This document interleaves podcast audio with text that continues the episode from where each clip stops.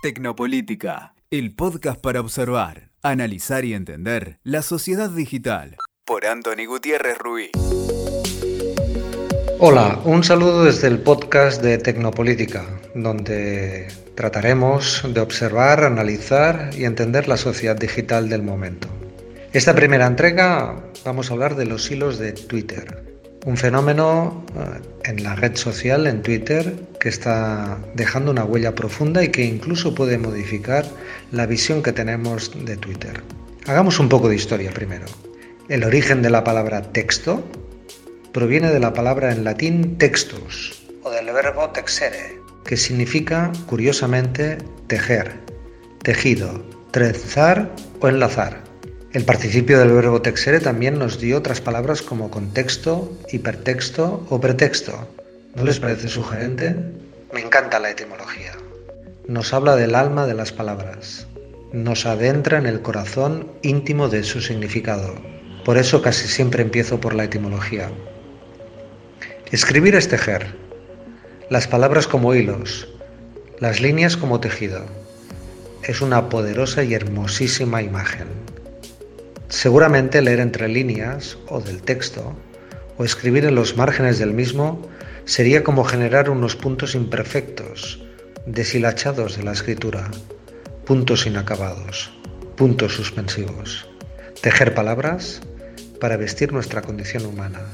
Sin ellas, sin las palabras, estamos desnudos y huérfanos. No es extraño entonces que lo que se conoce como un hilo de texto en Twitter se haya convertido en un formato muy atractivo y eficaz de comunicarnos. Estos hilos se usan cuando los 280 caracteres no son suficientes para expresar una idea, un sentimiento o un argumento. Y es en ese momento que podemos autorrespondernos y crear un hilo de tweets con nuestro mensaje añadiendo uno tras otro. El hilo sirve de ayuda a los lectores y lectoras para seguir todo el texto de una manera ordenada, viendo las interacciones y respuestas de otros usuarios sin romper el hilo argumental, ni tampoco la cronología, obviamente. Pero ¿cómo hacer un buen hilo de Twitter? Os voy a contar seis de los recursos que yo utilizo y que espero que os sean de, de utilidad. El primero, los hilos deben de enumerarse para conseguir un efecto lista que tanto funciona en la cultura digital. De hecho, adoramos las listas porque nos parecen más sólidas como argumento, aunque estos argumentos no lo sean suficientemente. De hecho, los argumentos consiguen una mayor influencia cuando están jerarquizados, limitados y parecen secuenciales. Y es este orden que nos da un patrón de calidad y de solvencia. Fijaros, paradójicamente en la red, en la red más breve por excelencia, el hilo largo seduce cada día más a lectores y a lectoras en todo el mundo. El segundo argumento, el segundo tip, es el uso de los hashtags. Para conectarnos con la conversación global, no solo la del hilo, sino la, la del hilo con la conversación general. El hashtag actúa como un dial, como una sintonía de radio. Nos permite conectarnos con la conversación del momento y también nos permite conectar el hilo con esa conversación. Además, si os fijáis, el hashtag es como un microfragmento, como un pequeño detalle de una red tupida. Si abrís una red entre vuestras manos y entre vuestros dedos, veréis que es una suma de pequeños hashtags que juntos hacen una red tupida. Es una bonita metáfora también. Tercer punto, tercer tip. Utilizad enlaces y siempre acortados. Enlaces para dar eh, mayor profundidad y nuevas eh, capas de, lectura a los usuarios, para ampliar conceptos, para referenciarlos, para, para anclarlos con la realidad. Y recomiendo mucho el uso de los eh, enlaces acortados, recortados, porque después con, desde vuestra aplicación vais a poder ver cuánta gente ha linkeado, cuánta gente ha usado ese, ese link acortado y os permitirá hacer análisis, análisis y métricas que creo que os pueden dar pistas de cómo seguir mejorando la conversación digital. La cuarta idea, y es imprescindible para mí, es interactuar con los lectores. El autor de un hilo no es una persona que deba de escribir de arriba abajo sin importarle la interacción y sin interactuar mientras escribe el propio hilo o incluso hacerlo después.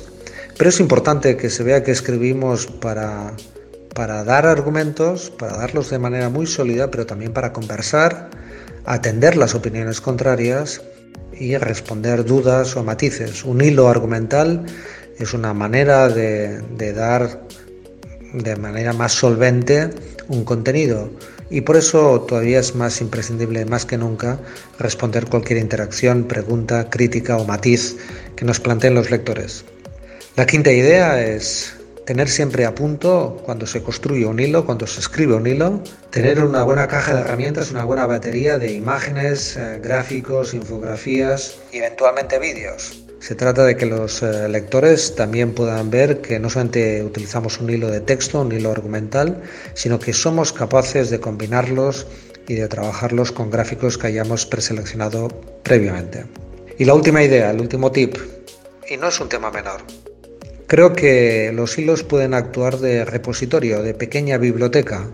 Si después utilizáis eh, en un buscador de vuestra aplicación el hilo, podréis escribir días después o semanas después nuevos argumentos o nuevos datos que enriquezcan ese hilo. Y así ese hilo se conserva como una especie de memoria, como una biblioteca, como un, hilo en el tiempo de argumentos y de ideas y de temas. Es un recurso muy útil y muy sugerente. Finalmente, la cultura de los hilos parece que ha llegado para quedarse, porque parece más sólida, con apariencia de veracidad que aquel resto de pequeños contenidos tan frágiles, efímeros y fugaces que a veces son nuestros tweets. Los hilos están tejiendo la red de textos y contextos, de datos y argumentos, que apoyados de los hashtags están haciendo consistente lo breve, sólido lo efímero, persistente lo fugaz. Lo que empezó como una práctica ajena a la cultura de Twitter está siendo hoy sorprendentemente un gran formato digital con muchísimo futuro. Hasta aquí la pieza de hoy. Muchas gracias a todos y a todas los que habéis llegado hasta el final de esta primera entrega de nuestro podcast de Tecnopolítica. Espero formar parte de vuestra dieta periódica de información y por supuesto estoy atento a cualquier sugerencia de temas sobre los que podamos reflexionar alrededor de la tecnopolítica. Me podéis seguir aquí en mis redes también, en Twitter, arroba AntoniGR y Antoni Gutiérrez guion, guion medio. Rubí en Facebook. Hasta la próxima entrega y un saludo desde Tecnopolítica. Escuchaste Tecnopolítica por Anthony Gutiérrez Rubí. WeToker. Sumamos las partes.